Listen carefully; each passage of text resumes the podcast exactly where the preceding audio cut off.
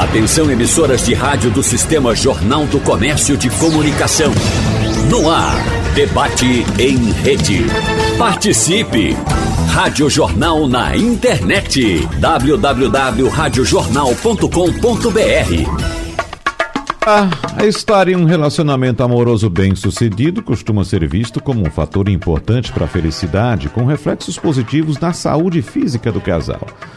Mas ainda no século XIX, o cientista britânico William Farr apresentou um estudo baseado em estatísticas indicando que pessoas casadas tinham vidas mais longas e saudáveis.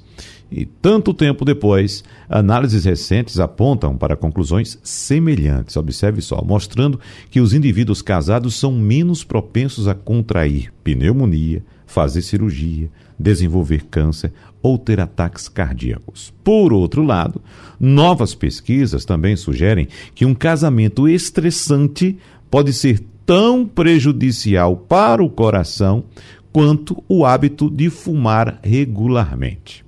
Então, no debate de hoje, vamos conversar com os nossos convidados e especialistas sobre a relação entre vida conjugal e saúde. Nós agradecemos a presença em nosso debate da ginecologista especializada em medicina reprodutiva e também sexologia, Ivana Ramos. Doutora Ivana, seja bem-vinda. Bom dia para a senhora. Bom dia, Wagner. Bom dia, ouvintes. É sempre um prazer estar com vocês, os colegas também. Muito obrigado. A gente agradece também a presença do neurologista, neurocirurgião João Gabriel Ribeiro Gomes. Doutor João, seja bem-vindo. Bom dia para o senhor. Bom dia, Wagner. Bom dia a todos os nossos ouvintes. E eu gostaria de agradecer a presença aqui no debate. Muito obrigado. E a gente recebe também a psicóloga, terapeuta de casal e familiar, Ana Rick. Doutora Ana Rick, seja bem-vinda também. Um abraço para a senhora. Um abraço, bom dia, Wagner, bom dia aos colegas e bom dia para os ouvintes. Vamos começando nossa conversa por a senhora, doutora Ana Rick, porque de maneira, digamos assim, informal, empírica, a gente pode pensar.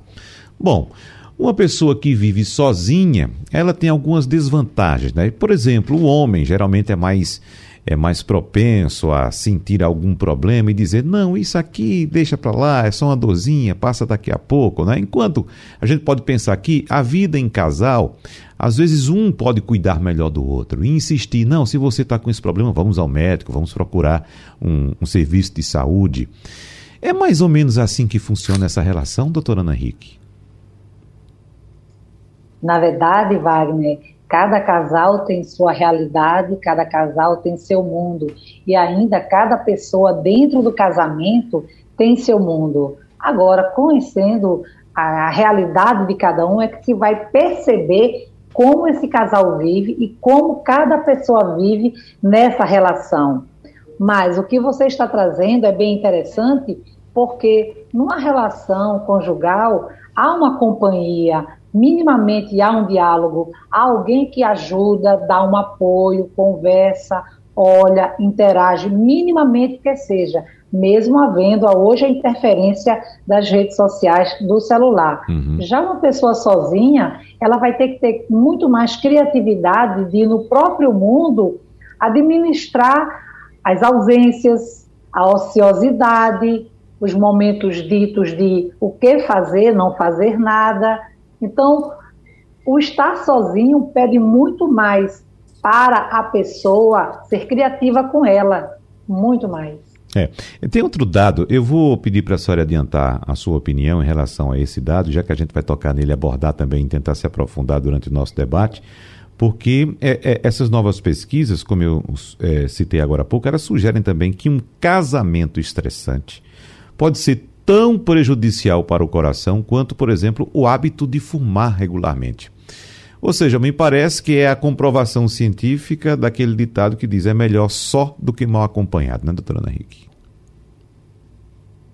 É importante ressaltar que o estresse negativo, que é chamado de estresse, ele nem é bom para a pessoa quando ela está, digamos, na sua convivência consigo, mora só, vive só, não necessariamente em solidão, e também na relação a dois, porque a própria pessoa ela se estressa e tem o estresse do outro de não saber conviver com aquele formato da companheira ou do companheiro. Então, esse estresse tende a aumentar. E quando falamos do estresse negativo, Wagner, estamos falando de preocupação, de emoção, de fala, de comportamento, de hábitos e principalmente da grande carência, tanto para casais como para quem mora só, uhum. de não uso de duas coisas importantes: a resiliência e a inteligência emocional, que perpassam pelo diálogo consigo e com o outro. Então, realmente, uma relação estressante, ela é adoecedora sob vários aspectos. Pois é. Então, aí entramos na questão da doença da solidão. Será que existe isso mesmo, doutor João Gabriel? Com certeza, né? Então a gente pode falar, afirmar, né, depois de tantos trabalhos científicos, como você citou, é, existe bastante dado na literatura mostrando que os pacientes, as pessoas que têm uma vida conjugal e você reforçou muito bem uma vida conjugal feliz, uhum. ela acaba tendo uma maior sobrevida em relação às pessoas que não têm. Isso porque o ser humano ele é um ser sociável, a gente não foi feito para viver de forma isolada, a gente foi feito para viver com amigos, com família e até mesmo também com um parceiro ou parceira, né? Então, isso tudo pode gerar frustrações, tristeza, solidão, e tudo isso acontece uma tempestade de neurotransmissores que desencadeiam, por fim, problemas dos mais variados possíveis. Então, vários trabalhos correlacionaram a solidão com outros problemas que são mais, digamos assim, palpáveis, uhum. como, por exemplo, depressão, transtorno de ansiedade, é, problemas do sono, problemas com bebidas alcoólicas. Então, quando a gente vai olhar as pessoas que são solteiras, elas tendem a consumir mais bebidas alcoólicas então, tudo isso acaba desencadeando uma, digamos assim, um circuito vicioso que acaba retroalimentando e piorando ainda mais a qualidade de vida dessas pessoas. Agora, o senhor toca num ponto importante, doutor João Gabriel, que é a questão da depressão. Né? E é preciso, evidentemente, que haja um diagnóstico médico para que essa condição seja de fato verificada. Porque às vezes as pessoas confundem, né? Um momento de tristeza, de um rompimento, de um fim do relacionamento e chama isso, eu estou numa deprê, estou numa depressão. Então é preciso saber separar bem o que é uma coisa passageira de uma coisa mais séria, né, doutor João Gabriel? Com certeza. Então a gente tem essa tristeza, a gente tem o luto, né? Quando a gente uhum. fala de luto, é porque a gente perdeu uma pessoa, não necessariamente a pessoa faleceu, mas a gente pode viver um luto quando acontece uma separação de uma pessoa que a gente viveu muito tempo. E existe uma fase que a pessoa pode se permitir a ter esse tipo de problema. Obviamente que se isso começa a repercutir na qualidade de vida e nas atividades do dia a dia. E se isso se prolonga, precisa ter uma avaliação médica mais especializada, porque realmente pode ser um episódio de depressão que pode precisar de medicação e acompanhamento com a psicoterapia. Então pode ser que haja o desencadeamento de fato da depressão a partir desse ponto, doutor João.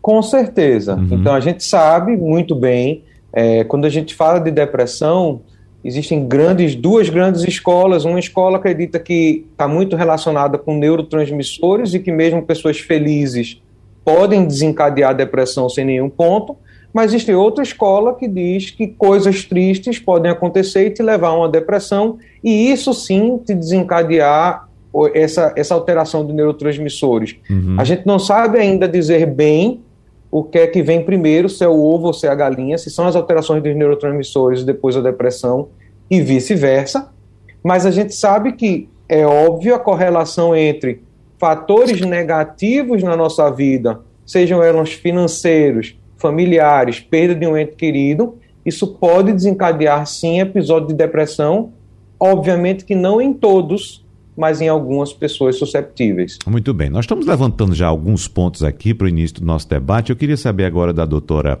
Ivana Ramos De que ponto a senhora começar, gostaria de começar abordando a senhora que é ginecologista, especializada em medicina reprodutiva, de que forma na área da senhora esses episódios de separação, de solidão, pode afetar a saúde das pessoas, doutora Ivana?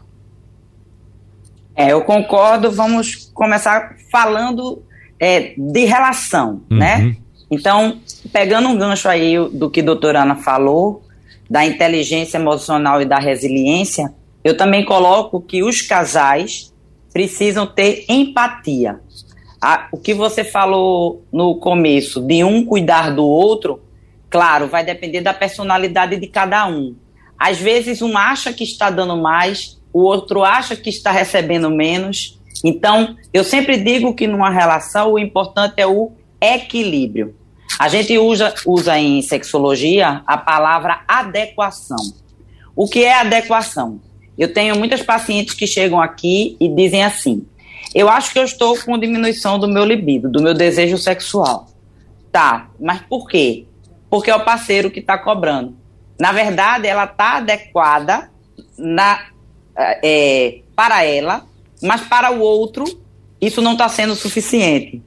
E ela entende isso como doença. Eu estou falando do ponto de vista feminino porque é a minha área, né? É, é o, o público que eu mais atendo. Então, às vezes é só uma questão de adequação de casal. Não é uma questão de hormônio. Aí já pegando um gancho no que o doutor João Gabriel falou, né, dos neurotransmissores, porque o amor, é, é, quando a gente fala em solidão, a gente é, tem que fazer uma separação de solidão e solitude. Uhum. Às vezes a pessoa é só, mas ela tem amor, ela recebe amor.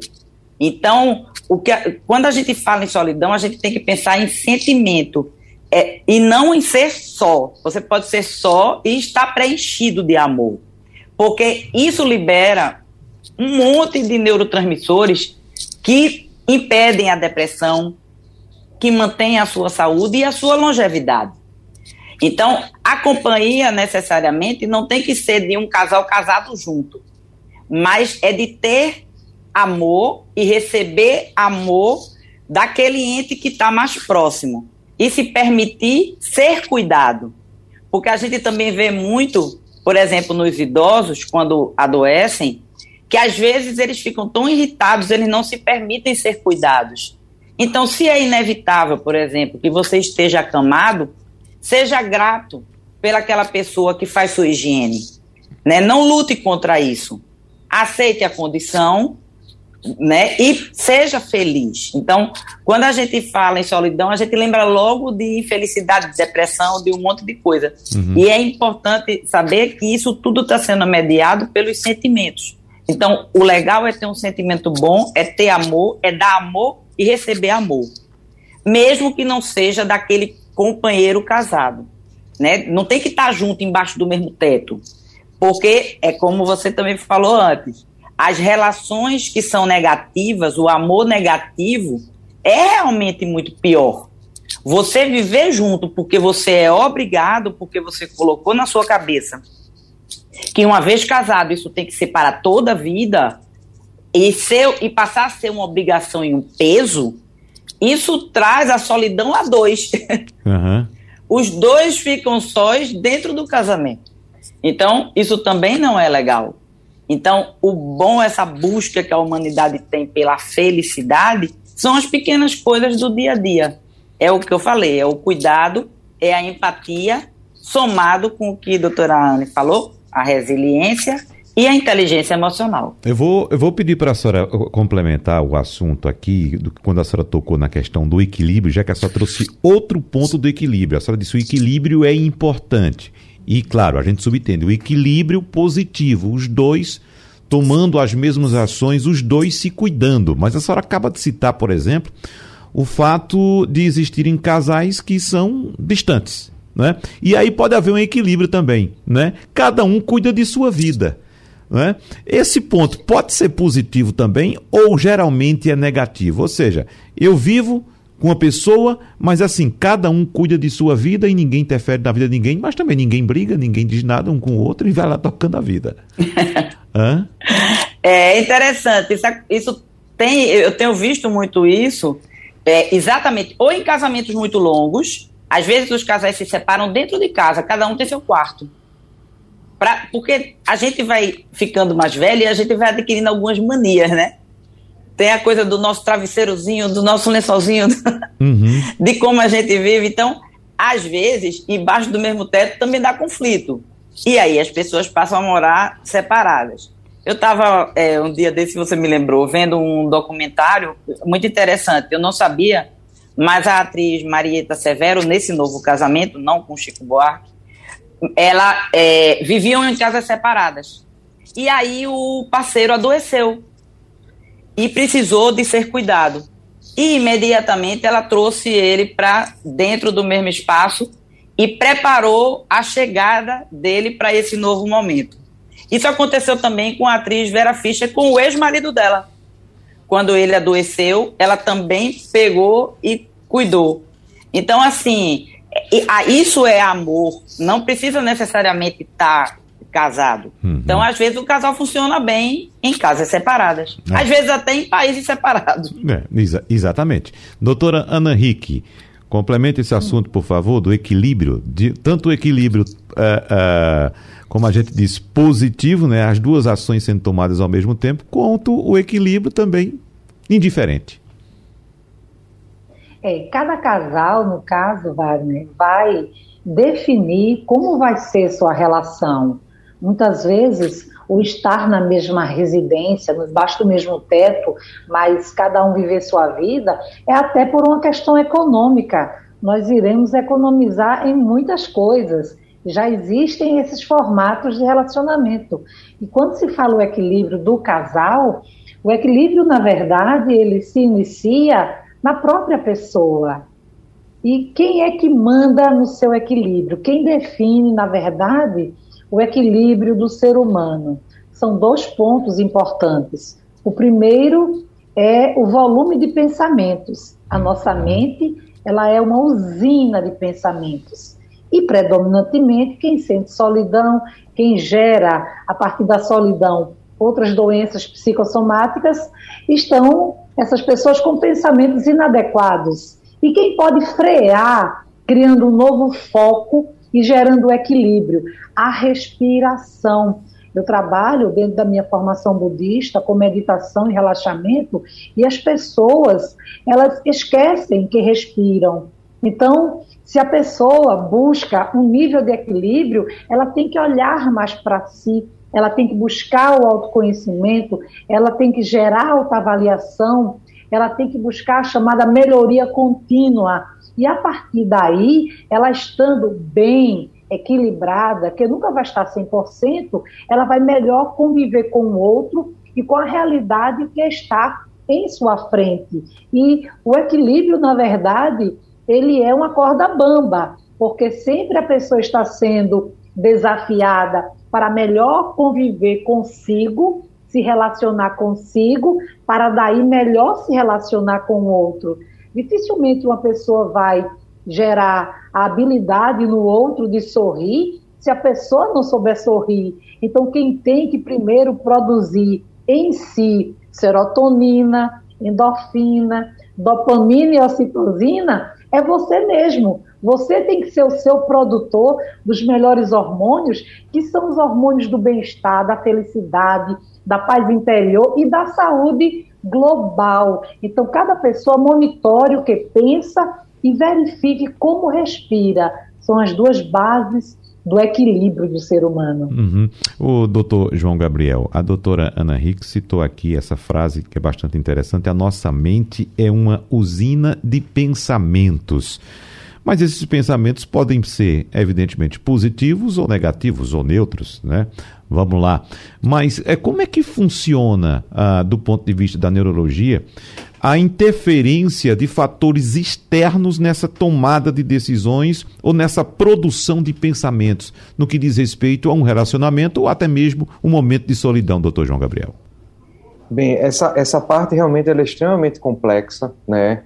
Porque envolve uma série de circuitos cerebrais e envolve também a susceptibilidade de cada um. A gente sabe que o homem ele influencia o meio, ele também ele é influenciado pelo meio. E cada pessoa tem um certo grau de influência e de ser influenciado, e que ao longo do tempo isso ainda sofre variações.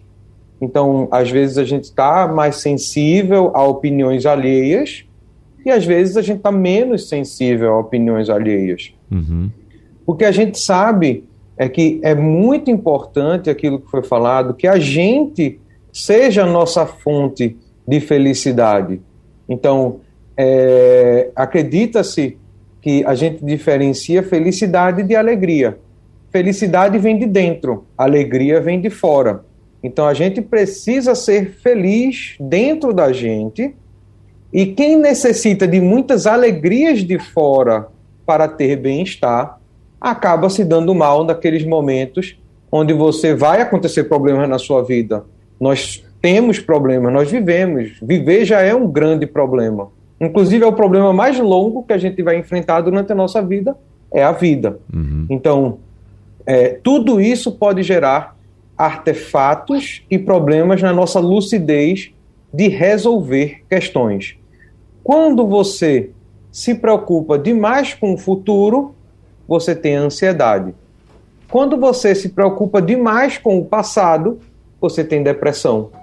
Então é muito importante que a gente procure viver o hoje. O presente é a única coisa que a gente consegue modificar. A gente não modifica o passado, nem conseguimos interferir no futuro. Mas no presente a gente consegue. Então é muito importante que na hora de tomada de decisão, procure pensar com calma, procure pensar naquele momento que você está tranquilo, procure pensar é, de uma forma positiva, evite naquele momento que você está muito estressado, muito cansado, onde você pode interferir sua capacidade de julgamento. Uhum. Eu queria, para a gente fechar esse bloco, doutor João Gabriel, tocar na questão dos subterfúgios também que os indivíduos procuram nessas situações. Né? Uh, essa busca pela felicidade ou pela alegria pode fazer com que as pessoas procurem é, em drogas lícitas ou ilícitas uma saída para essa situação. E aí pode gerar um problema muito maior, né, doutor João Gabriel? Com certeza. Então, isso aí também até mesmo acontece em outras pessoas, né? Ah, você está muito triste? Bebe um pouquinho isso. que melhora. Está muito ansioso? Bebe alguma coisa que dá uma relaxada. Então, isso são, são, são realmente conselhos que não devem ser dados a ninguém, né? A gente deve ter é, conselhos psicoterápicos, além de medicações, para que a gente possa tentar controlar isso, desde que isso esteja interferindo na nossa vida. Então, é de suma importância que a gente tenda, a gente aprenda a lidar com esses problemas e com essas nossas dificuldades. Por quê? Porque o consumo de drogas lícitas ou ilícitas vão acabar gerando outros tipos de problema e que vão ser cada vez piores. Então, vai levar. Então, existem uma série de estudos científicos mostrando que no alcoolismo aumenta a, de forma independente a depressão, a ansiedade, né? Por quê? Porque acaba gerando todo um, um, desarranjo da vida do indivíduo. Então a gente sempre é, deve evitar é, o consumo de bebida alcoólica para tentar satisfazer ou amenizar problemas, seja do nosso passado, seja do nosso futuro. Queria saber agora da doutora Ana Rick eu não sei se foi a senhora ou se foi a doutora Ivana que citou que convencionou-se na nossa sociedade, culturalmente, associar felicidade à união com outra pessoa, né? Uh, geralmente, no início do, dessa cultura, a gente inclusive já debateu recentemente aqui esse assunto, no início dessa cultura, era geralmente um, um, uma pessoa associando-se ou unindo-se a outra pessoa do sexo oposto. Os tempos foram passando e as pessoas, em alguns casos, mesmo enfrentando preconceitos, foram encontrando essa felicidade também ao lado de pessoas do mesmo sexo. Eu sei que as coisas estão evoluindo, indo mais adiante e hoje as, as uniões envolvem uh, não somente uma pessoa, mas duas, três, sem nenhum compromisso, ou pessoas que preferem de fato viver sozinhas e curtirem suas vidas das melhores, das formas mais adequadas conforme seus pensamentos. Mas eu queria saber, doutora Ana Henrique, se é, esse momento que estamos vivendo, em que as pessoas têm mais liberdade para enfrentar preconceitos e viver suas vidas como querem, se isso pode transformar de fato no real encontro com a felicidade, aquilo que, que cada um pensa. Na verdade, Wagner, quanto mais o ser humano ele olha para fora, menos enxerga o que está dentro. As pessoas, elas buscam suas formas de felicidade. E muita gente percebe a felicidade como algo muito distante que tem que ser buscado uma vida inteira. E na verdade não. Felicidade é cada momento bem vivido, onde você, de maneira consciente, se relaciona com você, de maneira ética, se relaciona com você e também com o mundo. Então, esse contexto de eu vou ser feliz se eu me casar, eu vou ser feliz se eu tiver um carro, eu vou ser feliz se eu encontrar alguém, eu vou ser feliz se eu viajar, nada disso. O externo, ele propicia níveis de satisfação e, como citou aqui muito bem o doutor João, de alegria. Mas a felicidade é uma condição da pessoa, é um estado de espírito e é um estado mental. Então, muitas vezes, a pessoa podendo estar sozinha, vive sozinha e ela se sente feliz. Por quê? Porque ela se acorda, ela tem o que comer, ela mora em algum local, ela tem pessoas queridas, ela administra bem as pressões, desafios, adversidades. E eu sempre digo, a pessoa feliz, ela diante do que vive e com quem convive, ela foca mais na solução do que no problema. Porque se somos seres inteligentes, nós precisamos focar mais na solução. E o que gera essa condição perceptiva de solidão, de sofrimento, porque a dor é um contexto natural, mas o sofrimento é um contexto opcional. Muita gente fica naquela condição de se lamentar, se arrepender, como também citou muito bem o doutor João, mora no passado, vivendo de memórias, ou mora no futuro, vivendo de desejos. Então a pessoa fica fora da realidade, uhum. fora do tempo. Então o tempo que se tem é o aqui e agora. Tem que ser focado para se agir e ter resultados. O passado é só memória. Só visite quando precisar para ajudar em algo hoje. O futuro só visite para planejar algo, para começar a fazer hoje. Mas muita gente não. Vive do passado, do que viveu, da, da, da, das, dos traumas, das preocupações, de por que A, por que B. Então nunca coloque sua felicidade na mão de ninguém. Nunca coloque sua felicidade no achar que o outro é quem vai lhe propiciar isso. Então, esse contexto cada pessoa, aos poucos, precisa ser trabalhada em processo psicoterápico ou em processo psiquiátrico. Eu tenho um caso de um casal que há pouco, o doutor João, a esposa, ela veio para mim e eu disse: Olha só, você tem sinais, eu sou psicóloga, de TDAH. Eu vou lhe indicar você ir para um neurologista para que ele faça avaliação para TDAH. E a uhum. partir daí, você continuará com ele ou irá para psiquiatra e comigo. Detalhe, ela não só tem TDAH, ela tem TEA também, que é a síndrome do espectro autista. E a, a, o casamento todo uma confusão. E depois de, digamos, isso tem coisa de um ano, um ano e meio, é que ela começou a se entender e o marido começou a entendê-la. Uhum. Então existem muitos aspectos e cada caso, Wagner, é um caso. É. Para isso, o ser humano tem que ser olhado, cuidado e acompanhado. Tá, mas existe, a gente está falando aqui, o tema do nosso debate é a doença da solidão.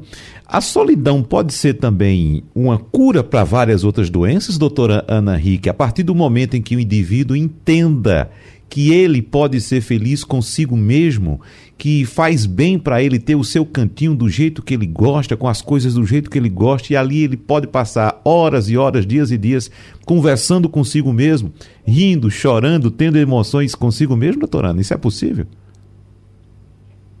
Na verdade, como o doutor Ivana citou, a solidão é um sentimento, é como a pessoa se sente. Ela está só, viver só é outra coisa. Uhum. Então, se a pessoa, estando sozinha, morando sozinha, ela sente solidão, é porque ela precisa trabalhar algumas coisas que não estão bem resolvidas. Agora, a oportunidade, quando se está só, de melhor refletir, analisar, encontrar outros motivos para ser feliz, reconhecer a felicidade em coisas simples do dia a dia, que muitas vezes somos levados pelo mundo, pelo externo, e que nos dispersa muito. Então, o momento até de solidão, de se sentir só mesmo, eu me sinto só, eu posso parar e refletir. Mas vale a pena eu me sentir assim? E eu começo a ver que eu tenho tanta coisa no mundo gostosa, tantas pessoas queridas, que eu posso fazer um telefonema, falar no WhatsApp, fazer uma visita, agradecer, como o doutor João citou, o processo de gratidão, ser grato por tudo que viveu, aprendeu e também perdoar o que fez e quem fez algo com você. Então, nós precisamos entrar muito grande numa busca de autoconhecimento e se amar, se gostar, do jeito que é, mas sempre se buscando melhorar para dar o melhor de si àquela pessoa que você escolheu trazer para a sua vida. Pois então, doutora Ivana Ramos, vamos falar sobre o aspecto saudável da solidão, por favor. É, isso é muito interessante, é muito profundo, né? E, sem então, da, da soli, o aspecto, o aspecto saudável da solitude, da solitude ser perdão. sozinho. Exatamente. Que não existe aspecto saudável em solidão. Tá? no sentimento de se sentir só. Uhum. É como Ana é, acabou de, de falar. É, às vezes você está no meio de uma multidão e você está com solidão, né? E isso passa muito pelo fato de você não conseguir dividir com outras pessoas. Não dizem que o, o problema, quando é muito grande, de tanto você falar, ele termina ficando pequenininho. É mais ou menos isso. Você tem que ter pessoas para você dividir. Ou o seu companheiro e companheira que está com você dentro da sua casa, que diga-se de passagem, a pessoa que você escolhe para estar junto de você precisa ser um amigo, né? também. Também. Porque é, os casais esquecem que eles precisam ser amigos. Então, se você está casado com uma pessoa que você não pode dividir um problema, é preciso questionar se esse relacionamento está equilibrado. Né? Então, assim, às vezes os casais estão juntos e um esconde coisa do outro. E, e fica num jogo de solidão estando juntos. Então, o aspecto positivo da solitude, de, de estar sozinho, é essa introspecção. Eu concordo novamente com o que Ana falou. Veja que hoje muitas pessoas elas é, se miram e se espelham na, na felicidade e na vida que o outro está levando. As redes sociais levaram a isso, né? Porque todo mundo é feliz no Facebook. Uhum. Todo mundo é feliz na rede social. Poucas pessoas colocam realmente suas dores nessas redes, né? Os seus sofrimentos na rede. Então, procura ver quem está junto de você. Me lembrou até a obra de Irmã Dulce. Veja, Irmã Dulce vivia. A cama dela é bem pequenininha, porque ela era bem pequenininha. E que ser grandioso e feliz ela era pela obra que ela fez. Ela fazia isso porque era dela, vinha de dentro dela o amor ao próximo. Né? Então, por isso que contagiou e contagia até hoje tantas pessoas, quando a gente vê essa questão da empatia, de se colocar no lugar do outro. Uhum. Então, se há um aspecto positivo na solitude, é o encontro de você consigo mesmo, estudando suas dores, vendo as suas qualidades, ver o seu potencial, o que você pode conquistar, até onde você pode chegar e vivendo o hoje. Essa essa pontua muito importante. Você não pode ficar para trás e para frente, porque você perde o hoje. Tempo é uma coisa que daqui a pouco, agora meia hora atrás, quando a gente começou o debate, já passou-se meia hora, 40 minutos, e é um tempo que não volta mais. Né? Então, como está sendo legal esse momento de reflexão? Como a gente aprende um com o outro? Conversando e fazendo esse tipo de debate. Então, quão frutífera é essa hora da vida? Uhum. Então, isso é que tem que ser importante e valorizado e a gente agradecer. É, é muito importante, doutor João Gabriel, como citaram doutoras Ana e Ivana, essa, essa diferença, né? Você pode estar, por exemplo, num show de carnaval com milhares de pessoas e se sentindo sozinho porque você não conhece ninguém, não tem nenhum amigo seu ali, né? Então pode dar essa sensação de solidão. Você pode também estar dentro de casa com sua família, com esposa, com esposo, com filhos, com netos e sentir-se sozinho não é isso? Nesse ambiente. Ou então está até mesmo um ambiente muito maior e sentir sozinho, abandonado ali, de fato, com solidão, que é diferente da solitude, como bem disse a doutora Ivana Ramos. Agora, há consequências físicas, há, há digamos, reflexos físicos nessa, nesse, nesse ambiente de solidão? A, a gente consegue ter essas consequências? Tem essas consequências também, doutor João? Com certeza. Então, é, citando trabalhos científicos, a gente sabe que pessoas que estão, é, que têm uma menor quantidade de relacionamento, aí lembre que eu não estou falando de casado, mas estou falando de relacionamentos sociais, elas desenvolvem mais problemas cardíacos, mais problemas pulmonares, mais Alzheimer, que seria um tipo de demência, e tem uma mortalidade maior do que as outras pessoas, tá? É, um, eu gosto muito de um, de, um, de um trabalho científico foi publicado no Canadá, na, naquela revista Lancet, que é muito bem conhecida, que ele avaliou o seguinte: a mortalidade tá, em pais solteiros, mães solteiras, casais e pessoas que inicialmente eram casais depois se separaram. Quando a gente vai olhar a mortalidade de pais solteiros foi quase cinco vezes mais do que a de mães solteiras, e que, por conseguinte, foi maior a todos os demais. O que é que, que, é que eu tiro muito desse, desse estudo? Cada pessoa ela tem uma filosofia de vida e cada pessoa tem um raciocínio e foi criada e tem seus próprios pensamentos a respeito de um fato. Os homens até por questões culturais e questões de, de, de ensinamentos, muitas vezes não são criados para ter uma paternidade sozinho. Obviamente que existem casos de casos. E isso pode ser, essa paternidade sozinho, pode ser um fator de frustração, como a gente falou. Antes só do que mal acompanhado. Uhum. Se eu tenho algum, alguma coisa que está me gerando muito problema, isso acaba me consumindo muito mais e é melhor nesses casos que não é, que a gente consiga separar bem isso. Obviamente que quando a gente fala de paternidade sozinho é uma coisa muito complexa, é uma discussão muito ampla em relação a isso. Então é muito importante a gente saber que se gera uma frustração, essa solidão, como a doutora Ivana falou, geralmente solidão não, não tem um aspecto positivo nisso, é uma coisa negativa, essa sensação de solidão. Isso vai te gerar aumento da pressão arterial, piora na qualidade do sono. Se a qualidade do sono piora, você pode desenvolver problemas como diabetes e etc. Obesidade gera menos, é, digamos assim, a pessoa fica menos disposta vem também junto a diminuição da atividade física, sedentarismo, aquilo que a gente falou, mais susceptível à questão de drogas lícitas e ilícitas.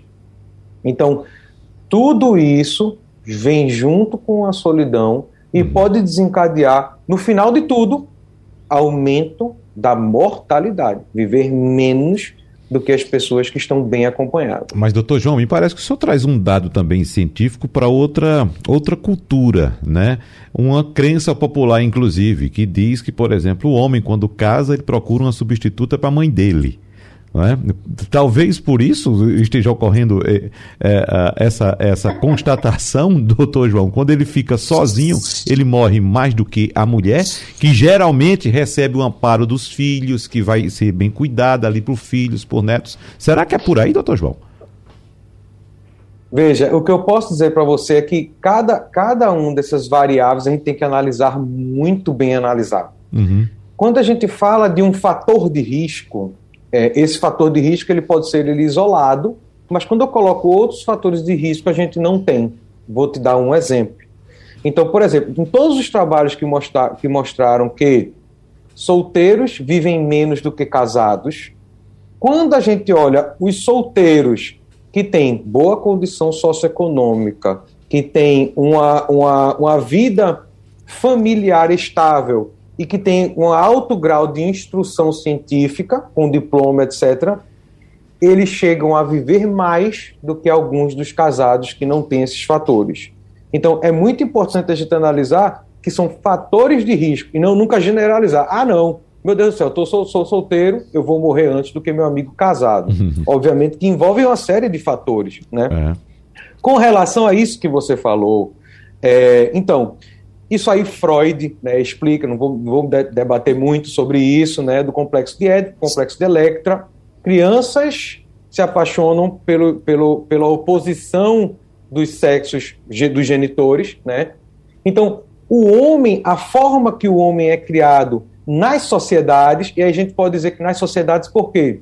Existem trabalhos do Irã, da Polônia, do Canadá, do, do, do Brasil, de vários tipos de culturas diferentes, né?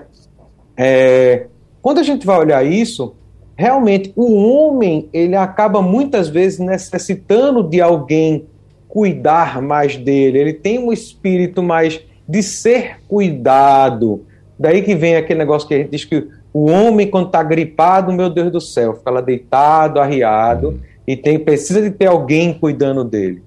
Então, eu acredito que não só cultural aqui, mas em vários tipos de cultura, o homem ele é muito associado assim a trabalho, força física, mas de uma certa, digamos assim, carência emocional. É. Doutora Ana Henrique Rio, quando eu citei aqui esse ditado popular, de que o homem, quando casa, procura um substituto para a mãe. É, doutora Ana? É, na verdade, tudo vai depender, Wagner, do processo educativo. Uhum. O que digo sempre na terapia familiar e até na terapia de casal. Digo, olha, você tem filhos? Que bom. Então ele precisa participar das atividades da casa, ele precisa trabalhar em equipe.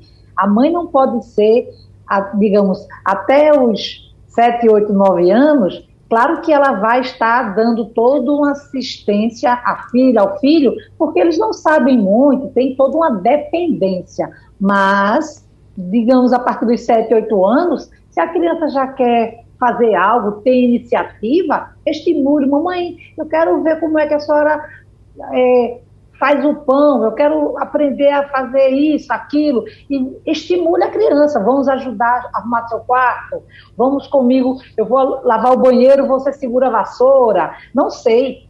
A, a criança, ela precisa começar a ser útil, a participar, a saber que ela é parte do processo, a colaborar, porque senão vai ser uma adulta ou um adulto dependente, acomodado, preguiçoso, e isso no relacionamento a dois é muito complicado. Há um predomínio para isso acontecer com os homens? Há, porque o homem é muito mais educado para ser o sustentador econômico, mas estamos já em um momento, tem um bom tempo, que os dois estão ali então, se a casa é dos dois, os dois cuidam. Se a família é dos dois, os dois cuidam. Se a comida é para os dois, os dois se ajudam. Se a cama é dos dois, os dois também se ajudam. Então, essa partilha, esse processo de estar junto e de quando você não puder eu faço e vice-versa. Então, o processo educativo, ele até gera equilíbrio na hora que a pessoa também se sente útil. Porque eu conheço casos de homens que, na hora que, por exemplo, se separaram, se divorciaram, se acabaram. Por quê? Porque não sabem fazer nada. Aí volta para casa da mãe, entra em depressão porque voltou para casa da mãe, tem vergonha e fica com dificuldade de arranjar um outro relacionamento, porque ele tem vergonha de dizer que está na casa da mãe. Então, essa independência produtiva é uma independência produtiva global. Logicamente que quando não puder fazer, não faz, ou a mulher ou o homem a sua companheira, seu companheiro, mas filho tem que participar das atividades de casa para saber como é que o mundo funciona, porque a relação social começa em casa. Então, saber que se ele limpa a casa, ele tem que limpar o bairro, ele tem que limpar a cidade, ele tem que limpar o mundo. Se ele cuida da casa, ele cuida do mundo. Porque o sujinho que é colocado aqui, Wagner, suja o mundo. A limpeza que é feita aqui limpa o mundo. Então, o construir esse ser, que não é só uma construção intelectual, é uma construção participativa ativa nas diversas relações que começam em casa. E que lá na frente vai ser um excelente marido, vai ser uma excelente mãe e vai construir uma excelente relação com os filhos, que lá na frente serão também uhum. excelentes maridos e excelentes mães. E assim o mundo segue numa melhoria contínua. Muito bem. Porque senão o sofrimento é grande. Eu tenho uma colocação, um depoimento, na verdade, aqui de um ouvinte que não quer se identificar, doutora Ivana Ramos, mas ele traz um relato aqui bastante interessante com base naquilo que estamos conversando aqui. Ele diz que é, passou por uma separação, mais ou menos recentemente, mas hoje ele diz que, pelo fato de anteriormente viveu um relacionamento sufocante, desagregador, cheio de ciúme, hoje ele vive em paz, em paz interior, né? E é, sai, tem amigos, se diverte, vai para bares, canta nos bares, faz aquela festa toda. E tá dizendo aqui que se sente hoje mais feliz, mais jovem e até mais inteligente, doutora Ivana. é, a paz é um dos motivos uhum. dele estar feliz. É uhum. É aquilo que a gente falou, a questão do equilíbrio. Ele vivia num relacionamento desequilibrado. Às vezes, o companheiro é muito opressor, o companheiro ou a companheira. E isso torna o relacionamento do casal uma prisão. Então, quem é que vai estar feliz aprisionado? Então, pelo que ele descreveu aí, ele está com um passarinho que saiu da gaiola. Está uhum. Tá vivendo a sensação de liberdade. E isso é muito legal. Não tem nada a ver com solidão. Ele está equilibrado, ele está em paz, ele está tranquilo. Por isso que ele está feliz, está vindo de dentro. A gente sente nas palavras, vê só. Ele, ele só. Você leu o que ele escreveu. Isso. E a gente conseguiu é, ter, sentir o que ele está sentindo. Uhum. Parabéns, seja mais feliz, curta a sua solidão, que é uma solitude. É, e que bom que ele traz esse depoimento, né, doutor João Gabriel? Que, como disse a doutora Ana Henrique, o que a gente vê na mídia social hoje é um mundo de felicidades, né? Mas nem sempre aquela felicidade que está exposta ali para todo mundo ver é de fato aquela felicidade interior. Mas isso é uma, uma forma de fugir da realidade, doutor João? Não necessariamente, né? Então, a pessoa tem que se conhecer bem, né, e ver, tem que ter, às vezes a pessoa não tem um conhecimento suficiente para saber se isso realmente que ele tem é felicidade ou se são várias alegrias, porque é como todo mundo diz, né, assim, quando você está bem, está tudo ótimo, na farra, você tem muitos amigos, mas quando começa a ter alguns tipos de problemas, às vezes os amigos começam a subir e começa a gente ter problemas. Então, é, existe um trabalho que foi publicado em 2020 no Irã, tá? De pessoas que se separaram e depois que se separaram ficaram sozinhas, versus pessoas que se separaram, ficaram um tempo sozinhas, depois casaram novamente com outra pessoa e avaliaram qualidade de vida e foi-se visto que as pessoas que é, se casavam novamente tinham uma qualidade de vida ainda maior do que as pessoas que permaneceram solteiros. Então, entendo que o, que o colega que não quer se, se identificar esteja muito feliz, muito alegre, porém, contudo, todavia, tente arrumar alguém para compartilhar sua vida uhum. que lhe deixe ainda mais feliz. Quem está falando não sou eu, são os estudos científicos. Então é importante sempre ter alguém que nos faça bem.